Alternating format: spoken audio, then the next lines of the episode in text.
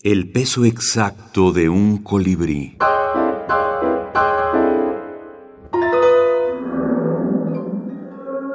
Microhorror. Visita de medianoche. Francisco Sepúlveda Vega. Fragmento.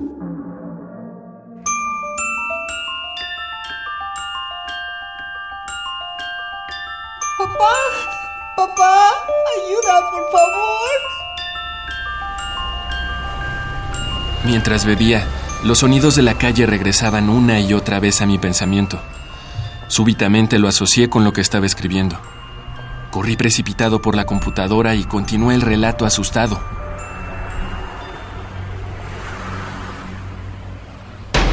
Tocaron fuertemente la puerta. Cuando sonó el timbre no quedó lugar a dudas. Dudé entre bajar a abrir o continuar escribiendo. Opté por mi imaginación. Sabía que el tiempo mágico era poco, así que me volqué en la redacción. Era ella. Notó que la puerta estaba entreabierta y decidió ingresar. Recorrió con la mirada el lugar, se encaminó a las escaleras. Sabía dónde se encontraba. Al llegar al pasillo, titubeó entre su cuarto y el de su padre, pero finalmente eligió el segundo. Diez pasos, luego la madera del portón rechinando al abrir. Ahí estaba su padre, escribiendo en la computadora como cada noche. Se acercó dos pasos. Permaneció en silencio durante segundos eternos. Finalmente, se animó a colocar su mano sobre el hombro derecho del escritor.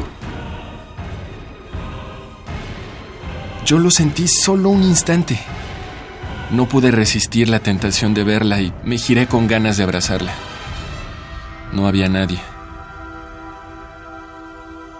Intenté seguir escribiendo, pero el hechizo desapareció.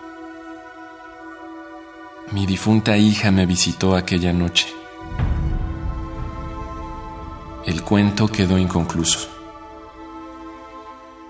Es un género apasionante que sin duda crece conforme pasan los años. Cada vez son más los autores, los cineastas, los pintores, los escultores que se insertan en una tradición tan deliciosa como es esta de la tripa, del susto, de la entraña, de la sangre. Eh, hay que hacer esta reflexión de por qué el arte ha mutado cada vez más hacia un género como este. Por supuesto que hay un lado que pertenece a lo que vende. Cuando tu editor te dice, entrégame la saga del monstruito que a todos los chavos les encanta y bueno, saca cinco libros en un año y no esperamos mayor calidad. Eso sucede, por supuesto que sucede. Pero también está otra parte donde de pronto nuestra realidad nos está superando y la única manera de drenar todas estas emociones es a través de la literatura, a través del grabado, a través de muchas manifestaciones que poco a poco se han integrado a esta tradición. Luisa Iglesias Arvide, cuentista y guionista de horror.